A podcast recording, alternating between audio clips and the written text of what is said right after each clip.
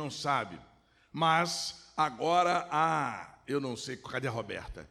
O que, como é que eu explico? Aonde, onde ficam os sermões? É um repositório? É o quê? Um repositório. O nome é um palavrão horrível, quase que é outra coisa, mas não é outra coisa. É um programa na internet onde ficam, a partir de semana passada, os sermões pregados aqui do púlpito desta igreja ficam gravados. Então você vai baixar, você pode baixar aquela página no seu celular e você vai ouvir o sermão que eu preguei domingo de manhã passado, o sermão que o pastor Igor pregou à noite, semana passada eu estava fora, mas ouvi atentamente o sermão pregado pelo pastor Igor no meio da semana. Então, é, você procure Roberto, esse pessoal que é muito mais inteligente do que eu em informática, e eles vão mostrar como no seu celular você vai poder baixar esta situação e você vai ouvir durante a semana os sermões que foram pregados no púlpito desta igreja. Mas no domingo passado pela manhã, nós falamos sobre o Salmo 121, e eu vou fechar minha Bíblia para ninguém pensar que eu estou colando. E, e o dever de casa foi que nós tínhamos que decorar o Salmo 121, aqueles sete versículos. Quantos irmãos estavam domingo passado que decoraram o Salmo 121? Levanta a mão. Olha ali, há pouquíssimos irmãos, mas alguns fiéis decoraram o Salmo 121. Você precisa decorar o Salmo 121. Se você ainda não decorou, esta é a oportunidade para você decorar. Então, nós que decoramos e sabemos de cor, vamos dizer para eles como está escrito no Salmo 121. Vamos todos juntos? Elevo os meus olhos para os montes, de onde me virá o socorro? O meu socorro vem do Senhor, que fez os céus e a terra. Não deixará erraram, vacilar o teu pé, aquele que te guarda não tosquenejará Eis que não tosquenejará e nem dormirá o guarda de Israel. O Senhor é a sombra à tua direita. O sol não te molestará de dia, nem a lua de noite. O Senhor te guardará de todo mal. Ele guardará a tua alma. E o Senhor guardará a tua entrada e a tua saída desde agora e para sempre. Amém. Amém, irmãos? Você que não decorou, agora a gente vai ler todos. Coloca para mim, mas coloca na versão que é a revista e corrigida. E todos nós vamos ler agora. Você vai ver que salmo extraordinário e todos vamos ler juntos. Essa é a NVI. Eu preciso da revista e corrigida.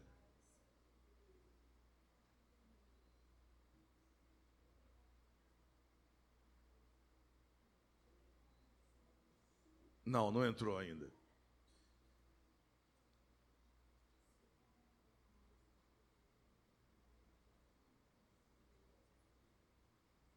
Isso aí, boa, boa, boa. Vamos lá todos juntos agora, agora, para você que não sabia, quantos nunca tinham ouvido esse salmo? Estão ficando espertos. Todo mundo acabou de ouvir. Estão ficando espertos. Estão ficando espertos. Vamos todos juntos. Elevo os meus olhos para os montes. De onde me virá o socorro? O meu socorro vem do Senhor, que fez os céus e a terra.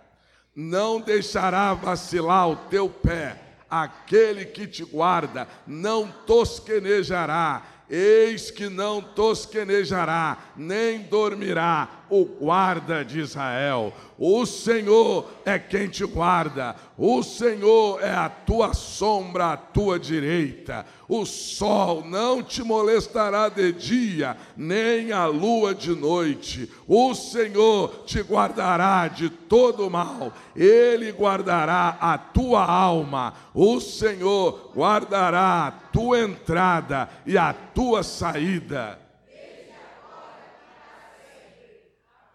Amém. Semana que vem, agora, vamos ver se mais pessoas decoram. Se você ainda não decorou, olha, um bom dever de casa para você esta semana é decorar o Salmo 121 e falar ele, ficar recitando ele na sua mente e no seu coração. Como é bom a gente saber que aquele que nos guarda não tira um cochilo, nem bate a pestana assim.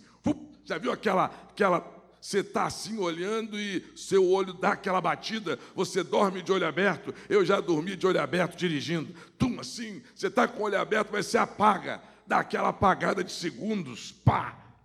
O nosso, aquele que nos guarda, ele não dá nenhuma vacilada dessa de piscar. Ele está sempre atento a cada um de nós. Louvado e exaltado seja o nome do Senhor. Abra sua Bíblia, irmão, acione a sua Bíblia, nos acompanhe pelo sistema de comunicação em Lucas capítulo 10. E vamos ler do versículo 1 ao versículo 12.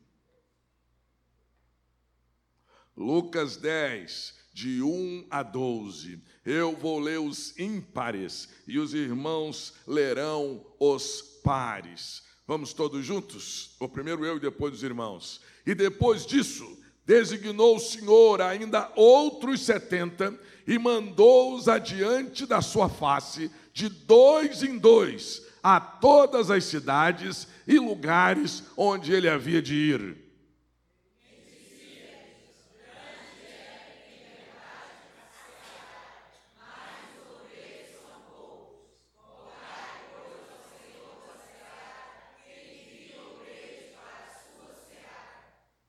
Ide, eis que vos mando como cordeiros ao meio de lobos.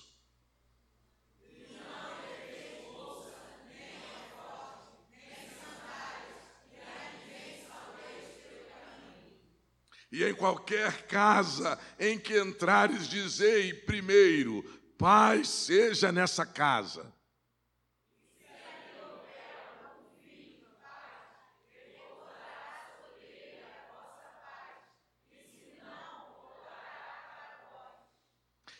E ficai na mesma casa, comendo e bebendo do que eles tiverem, pois digno é o obreiro do seu salário. Não andeis de casa em casa.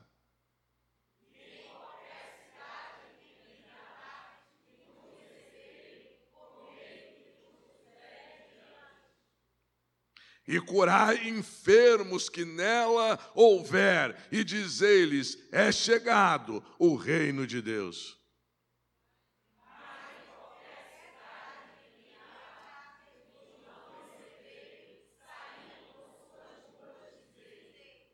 Até o pó que da vossa cidade se nos pegou, sacudimos sobre vós.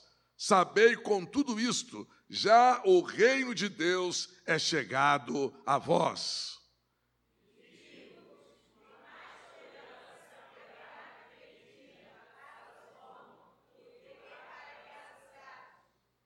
Amém, irmãos? Esse texto traz a nós uma reflexão extraordinária. Em primeiro lugar, porque nós temos uma missão, e a missão é, de no, é nossa, a missão é de todo crente, a missão é de todo aquele que conhece Jesus. Jesus, quando estava saindo daqui, ele nos deixou a grande comissão, e a gente encontra lá nos últimos versículos de Mateus, capítulo 28, quando Jesus disse: Olha, Todo poder é me dado no céu e na terra. Portanto, ide, fazei discípulos de todas as nações, batizando-os em nome do Pai, do Filho e do Espírito Santo, ensinando-os a guardar todas as coisas que eu vos tenho mandado. E eis que eu estou convosco todos os dias, até a consumação dos séculos. Esta é a missão do crente é fazer discípulos. Você que não é aluno da escola dominical, eu quero desafiá-lo a vir nesse trimestre. Estamos estudando sobre como evangelizar, sobre como cumprir a nossa missão. E aqui nesse texto, nós vemos que Jesus enviou os doze, e logo depois ele enviou os setenta, está no versículo primeiro, e depois disso designou o Senhor ainda outros setenta e mandou-os adiante de sua face, de dois em dois, a todas as cidades e lugares aonde ele havia de ir. Meus queridos irmãos, a missão é nossa. A missão não é do pastor, a missão não é apenas do diácono, a missão não é apenas do evangelista, a missão é de todos nós. Não adianta você dizer, eu não tenho dom para evangelizar. Se Jesus fez algo na sua vida e você sabe o que ele fez, você sabe evangelizar. Você sabe dizer o que Jesus fez por você. O que Jesus fez por você. Se Jesus não fez nada por você, logo você não sabe evangelizar, logo você não sabe falar. Mas se Jesus fez algo na sua vida, você tem algo a dizer às pessoas, você tem o que dizer, você tem o que evangelizar. E Jesus, ele, após mandar os doze, ele manda setenta de dois em dois para a obra da evangelização. Ah, queridos irmãos, nós completamos 70 anos agora.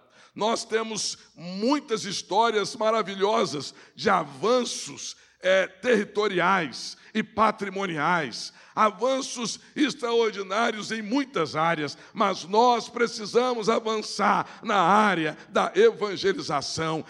Queridos membros da Igreja Batista do Parque Lafayette, nós temos uma missão outorgada por Jesus, e a nossa missão é ganhar almas, é fazer discípulos.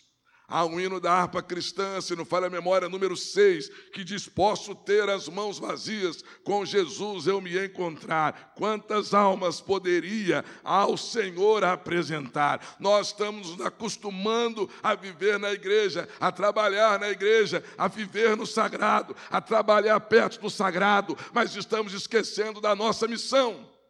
Nós estamos esquecendo do nosso compromisso.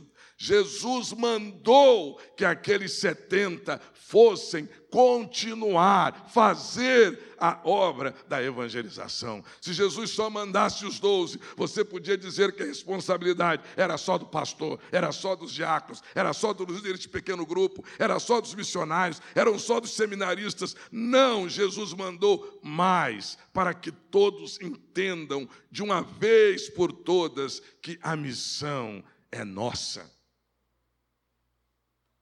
E Jesus continuou.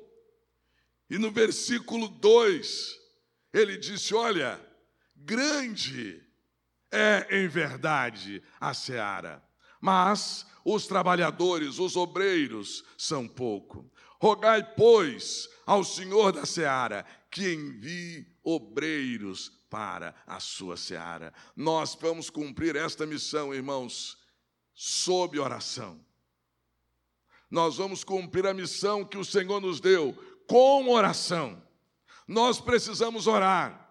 Às vezes as pessoas relatam: ah, eu estou evangelizando há tantos anos e não consigo ganhar alma, e não consigo ver o fruto. Mas, querido, só você, só a técnica, só o ensinamento nada faz. Você precisa orar você precisa pedir ao Senhor para que a sua palavra e a palavra dele através da sua boca encontre lugar naquele coração, encontre lugar naquela vida. Você precisa orar. Nós temos orado, orado em favor daqueles que precisam se converter. Nós temos orado por eles. Nós estamos aqui, irmãos, porque alguém um dia orou por nós. E muitos que oraram por nós não nos conhecíamos.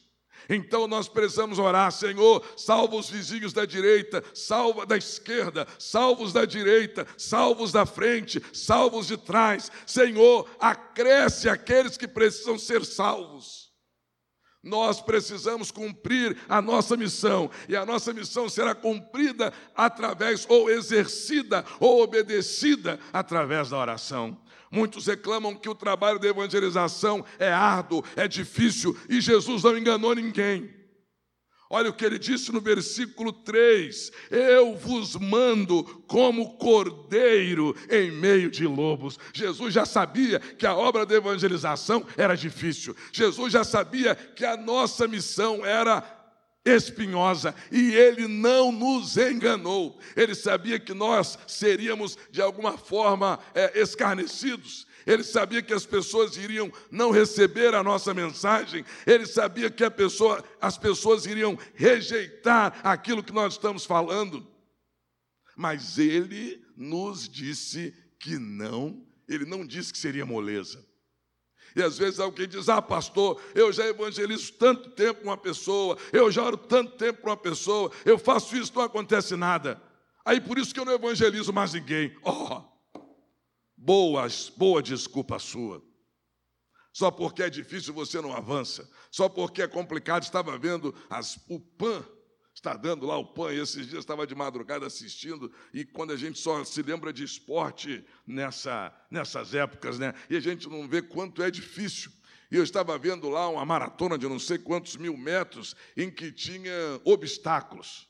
E o cara tinha que pular por cima daquela, daquelas traves de madeira, e além daquilo, tinha lugar que ele pulava por uma trave de madeira e caía na água, num fosso de água, e ele continuava. Gostei que essa que eu vi, o brasileiro ganhou medalha de ouro. Estava torcendo por ele, torcedor quente. Mas aquele atleta não abandona a prova. Nós não, irmãos. O Senhor falou que a nossa missão seria difícil. Ele não nos enganou. Ele não disse que seria fácil, mas nós desistimos. Nós falamos: é muito difícil ganhar alguém para Jesus, é muito difícil cumprir a missão, então eu deixo a minha missão de lado. Nessa noite, irmãos, nesse tempo em que temos muita coisa para fazer, e a coisa principal que temos que fazer é obedecer a nosso Senhor e Salvador Jesus Cristo na área da evangelização. Eu e você somos comissionados, eu e você precisamos orar, e eu e você sabemos que isso é fácil. Ah, eu ligo e ela desmarca, eu marco, ela desmarca, eu vou, ela não está, e a gente fica naquele negócio, então eu deixei. Uma alma, irmãos, custa muito. Uma alma custou o sangue de Jesus na cruz do Calvário para a gente desistir dela. Me lembro de um homem chamado Abe Ubner, pastor, acho que é Missão Bíblica da Paz. Está em, começou em Belém, está em São Paulo, está em muitos lugares do Brasil. E Abe Ubner disse que tinha um menino da igreja dele que tocava, era adorador, e aquele menino se desviou. E o pastor Abe Ubner disse que todo dia ia atrás dele. Quando encontrava, o cara saía, corria, não queria encontrar o pastor. E o pastor, quando encontrava, paz do Senhor, ele, poxa, pastor, me larga para lá. E um belo dia disse que ele se afundou no pecado, e o pastor Eibe Uben estava andando pelas ruas de Belém, e ele com um monte de mulher, bebendo, abraçado. O pastor encontrou ele e disse: Paz do Senhor. Ele disse, meu Deus, Pai deixou as mulheres, pastor, me abandona, pastor. Eu não quero voltar para a igreja, pastor. Me deixa, pastor. E o Ebiúbene perseguindo ele. O Ebiúbene disse que um dia foi à casa dele e bateu na porta. A mãe veio atendê-lo. E o pastor Eibe disse: Eu quero falar com fulano de tal. E o pastor disse: Olha, a mãe disse: Olha, ele não quer atender o senhor, não. Ele está lá fora de casa. E ele disse que entrou, era uma casa muito pobre, lá em Belém, Ribeirinha, beira do rio. E quando ele entrou naquela casa, aquele jovem desviado estava chorando. Ele disse, pastor, eu não tenho força para voltar, pastor. E eu não aguento voltar, pastor. O pecado, eu estou muito agarrado ao pecado. E o pastor Biri disse: Não, nós vamos orar, nós vamos lutar por você, nós vamos trabalhar com você. E para encurtar a história, aquele homem que, se fosse abandonado, podia ter ido para. Estava cada vez mais se afundando no pecado, poderia ter morrido, poderia ter acontecido dezenas de coisas com ele, mas porque o pastor Abe Ubner não desistiu dele, ele é um dos pastores da missão bíblica da paz hoje em Belém. Pastoreia milhares de pessoas. Nós não podemos desistir, irmãos. É difícil. Eis que eu vos envio como cordeiro no meio de lobos. Você já viu que a vida de um cordeiro no meio de lobos não é fácil. Às vezes eu estou em casa, a Marilu está vendo aquele troço lá, como é que é, não sei o que, channel, que é bicho pegando bicho, eu tenho nojo daquilo danado, sai da sala. Aí você vê como é que é um, um troço difícil, um cordeiro no meio dos lobos. É assim que nós somos enviados. Mas para que nós somos enviados? Nós temos uma missão, vamos cumpri-la embaixo de oração e sabemos que ela é difícil, mas o que nós vamos fazer? Em primeiro lugar, irmãos, nós vamos levar a paz. Olha o que está no versículo 5: em qualquer casa onde entrares, dizei primeiro, paz seja nesta casa. A nossa missão é levar a paz. Muitas pessoas não sabem que é paz, irmãos. Muitas pessoas pensam que a paz é apenas um intervalo de conflitos ou ausência de conflitos. Não, irmãos, a paz é paz mesmo em meio aos conflitos, meio em meio às lutas da vida, nós podemos ter a paz do Senhor. Há uma música muito antiga que dizia: haverá paz no vale, para mim eu sei, mesmo as sombras da noite ali eu verei, haverá paz no vale, para mim eu sei. Nós precisamos levar paz para as famílias, nós precisamos levar paz para as pessoas. Existem casas em que vivem em conflito e a nossa missão é levar a paz para aquelas pessoas. Existem casas que maridos não têm um bom relacionamento com mulher, existem casas em que pais não têm bons relacionamentos com filhos e vice-versa. É uma guerra constante. Às vezes é uma casa bonita, às vezes eles têm carros bons, às vezes eles têm muito dinheiro, mas eles vivem em guerra, eles não sabem o que é paz. E às vezes, para conseguir a paz, precisam beber, precisam usar drogas, precisam de artifícios humanos para conseguir a paz. Jesus disse: em qualquer casa onde entrares, dizei primeiro: paz seja nessa casa. Nós somos chamados para uma missão que é para realizar debaixo de oração, com dificuldade, mas é para levar paz às pessoas. Para que as pessoas tenham paz consigo mesmo. Hoje, no tempo das doenças psicossomáticas, as pessoas não têm paz com elas mesmas. Certa vez, reverendo Caio Fábio pregava sobre o endemoniado de Gadara. E o texto vai dizer que estava sobre aquele homem uma legião de demônios. E uma legião, na linguagem de um exército romano, significava seis mil homens. Uma legião era seis mil homens. Reverendo Caio Fábio vai dizer que aquele homem possivelmente ouvia seis mil vozes. Se era uma legião que estava sobre ele, possivelmente ele ouvia seis mil vozes. Possivelmente ele era perturbado dia e noite pelaquela legião de demônios. Aquele homem não tinha paz. E existem hoje muitas pessoas que não têm paz. Muitas pessoas pensam que para elas conseguirem a paz, elas precisam dar um fim cabal à sua vida. Quantas pessoas se suicidam em busca da paz? E nossa missão é levar paz. Nossa missão é dizer para estas pessoas: a paz seja com você. Nós somos promotores da paz. E o texto vai dizer, no versículo 6: se ali houver algum filho da paz, repousará sobre ele a vossa paz, e se não, voltará para vós. Nós não temos este costume de dizer paz do Senhor não é costume nosso, mas é uma boa coisa. O judeu, quando passa por outro, diz shalom. Shalom, paz, paz seja com você.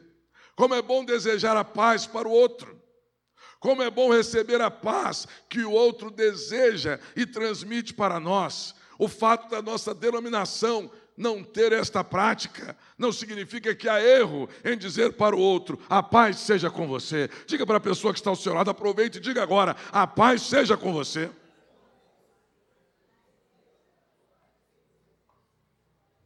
Você está desejando a paz. Quando a gente era criança em Barbacena, a gente cantava: Anunciamos a paz, anunciamos a paz, anunciamos a paz de Jesus. A nossa missão, ela consiste em levar a paz para as pessoas. Salomão vai dizer que uma palavra branda, ela aplaca o furor. Uma palavra branda acalma a situação. Uma palavra de paz leva paz. Agora, uma palavra de perturbação só leva perturbação. Em segundo lugar, irmãos, a nossa missão, além de levar a paz, é de curar os enfermos. Versículo 9. Jesus disse àqueles discípulos: E curai os enfermos que nela houver. Você se assustou? E curai os enfermos. Nós, irmãos, na nossa missão, podemos pedir, orar em nome de Jesus. E sendo da vontade dele, aquele enfermo é curado. Dezenas e dezenas de milagres podemos compartilhar de curas através da oração e da intercessão. Quantas pessoas estão doentes não apenas por causa da doença física, mas doença espiritual. Tem gente que está preso pela garra do inimigo, e eles são curados pelo poder da palavra de Jesus, e eles são curados pela mensagem que nós levamos, pelo poder não nosso, mas o poder daquele que estamos, na procuração que nós temos, nós temos uma procuração e usar o nome de Jesus, e neste nome há poder. Ele disse: e curai os enfermos. O problema é que a cura de enfermidade virou comércio, mas não invalida a palavra de Deus. Não importa que as pessoas estejam usando a cura para comercializar, o importa é que Jesus é o mesmo e ele ainda cura as enfermidades. E nós podemos pedir a ele para curar as enfermidades, e ele cura todas as enfermidades. Nós, irmãos, a nossa missão, em primeiro lugar, é levar a paz. A nossa missão, em segundo lugar, é curar os enfermos. E a nossa terceira parte da nossa missão é anunciar que o reino do Senhor é chegado. É chegado a vós o reino de Deus. Esta é a terceira mensagem ou essa é a nossa terceira parte da nossa missão. Nós vamos falar do reino de Deus. E Paulo vai dizer em 1 Coríntios 4, se não me falha a memória, porque o reino de Deus não é comida, nem bebida, mas justiça, paz e alegria no Espírito Santo. Porque o reino de Deus não é comida nem bebida, mas paz, justiça e alegria no Espírito Santo. E tudo isso, irmãos, nós podemos ter, porque Jesus esteve aqui, porque Jesus aqui morreu, porque Jesus aqui ressuscitou e começou a obra do seu reino. O reino de Deus é chegado a vós. O reino de Deus está entre nós e nós precisamos dizer às pessoas: neste reino só há um rei, e este rei é Jesus. Neste reino, todos nós somos súditos deste rei, de um reino que não é temporal, de um reino que não acaba aqui, mas de um reino que é eterno. Jesus, quando esteve aqui, as pessoas perguntavam: é o Senhor que vai restaurar agora a Israel, vai tirar a gente do domínio de Roma? Jesus dizia: olha, o meu reino não é deste mundo. O meu reino não é deste mundo, o meu reino é eterno. Nós, irmãos, podemos anunciar que o reino de Deus é chegado e o reino de Deus é a melhor mensagem que a igreja pode pregar nesse tempo, neste tempo em que estão querendo unir a mensagem da igreja a uma mensagem política temporal. Nós, a mensagem da igreja é uma mensagem de um reino eterno, atemporal. Por isso a igreja não tem partido. Por isso a igreja não tem ideologia política, porque todas elas têm tempo, todas elas mudam, todas elas se corrompem. Mas o reino de Deus é incorruptível. O reino de Deus é muito maior do que a nossa mente pode pensar, do que a mente, nossa mente pode imaginar, do que um homem pode escrever. Por isso nós podemos anunciar: é chegado o reino de Deus. As pessoas não sabem que o reino de Deus é chegado. As pessoas não sabem que podem viver uma nova vida vivendo por aqui. E a nossa missão em primeiro lugar, é levar a paz. A nossa missão, em segundo lugar, é curar os enfermos. E a nossa missão, em terceiro lugar, é anunciar o reino de Deus. Mas esta missão, volto a dizer, é de todos nós. Esta missão será exercida na base da oração.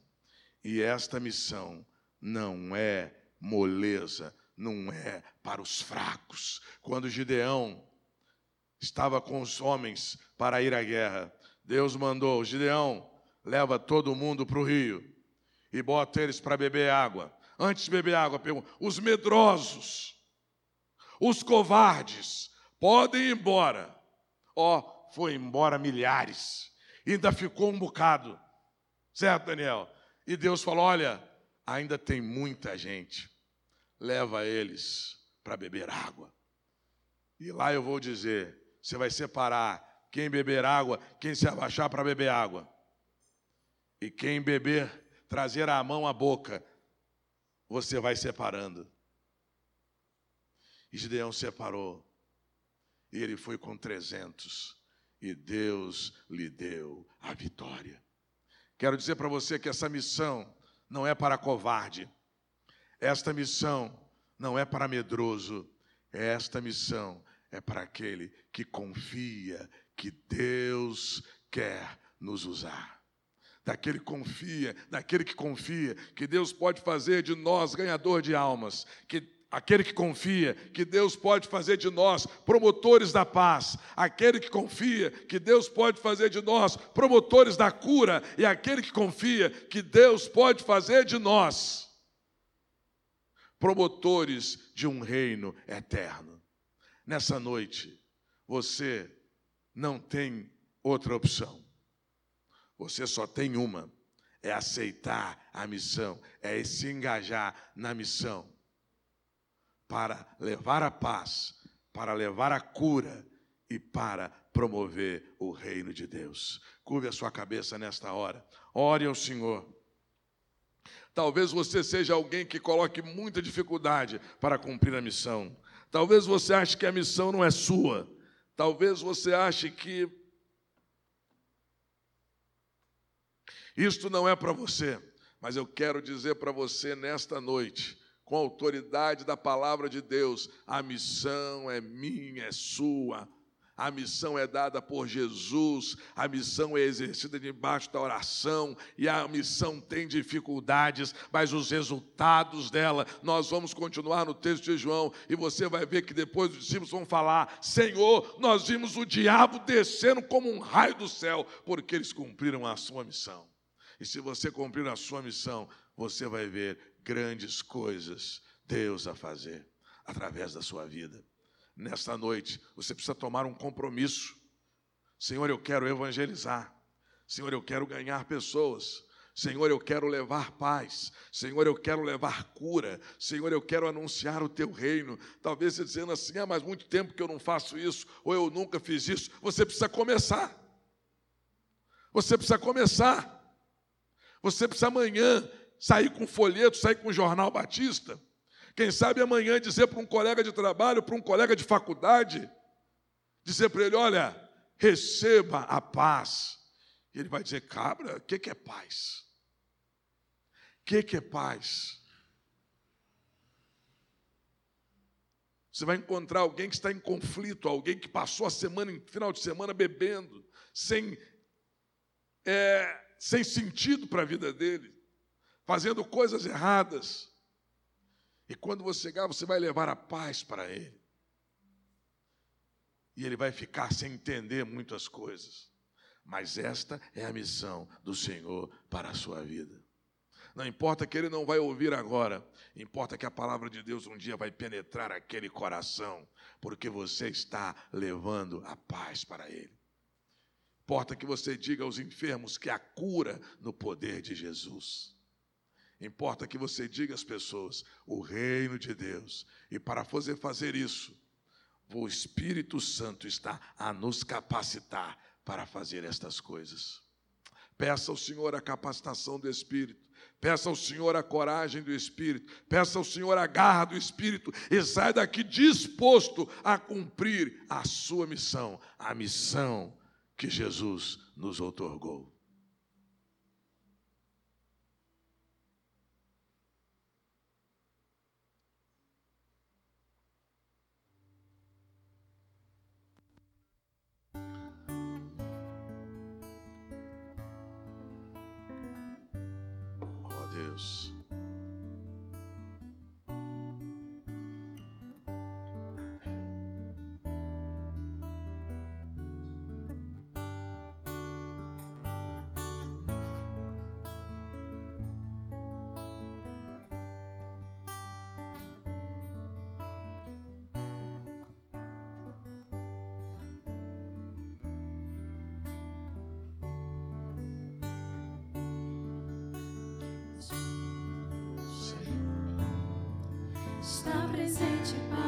Consolar.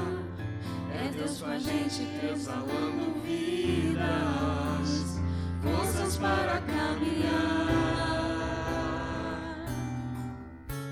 O Espírito do Senhor está presente para consolar.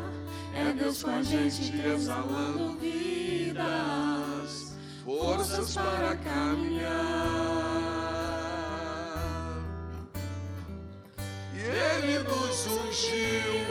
Para pregar libertação e quebrar cadeias para restaurar os corações e anunciar o ano aceitável do Senhor, a fim de que se chame a fim de que se chamem, a fim de que se chamem trabalhos de justiça.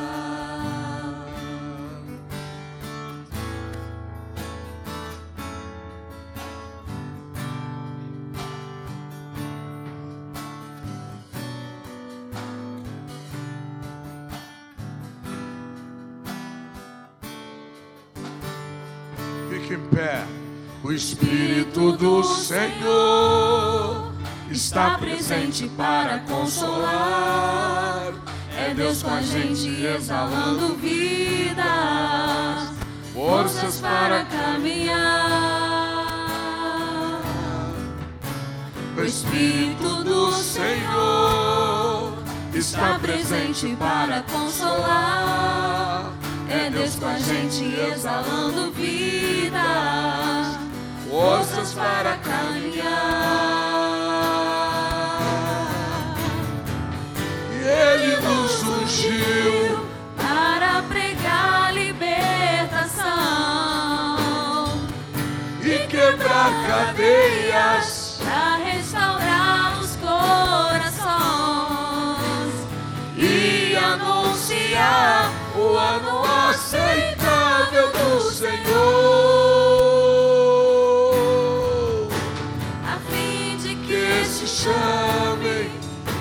a fim de que se chamem, a fim de que se chamem carvalhos de justiça. E ele nos ungiu, ele nos ungiu. Para pregar libertação. E quebrar cadeias.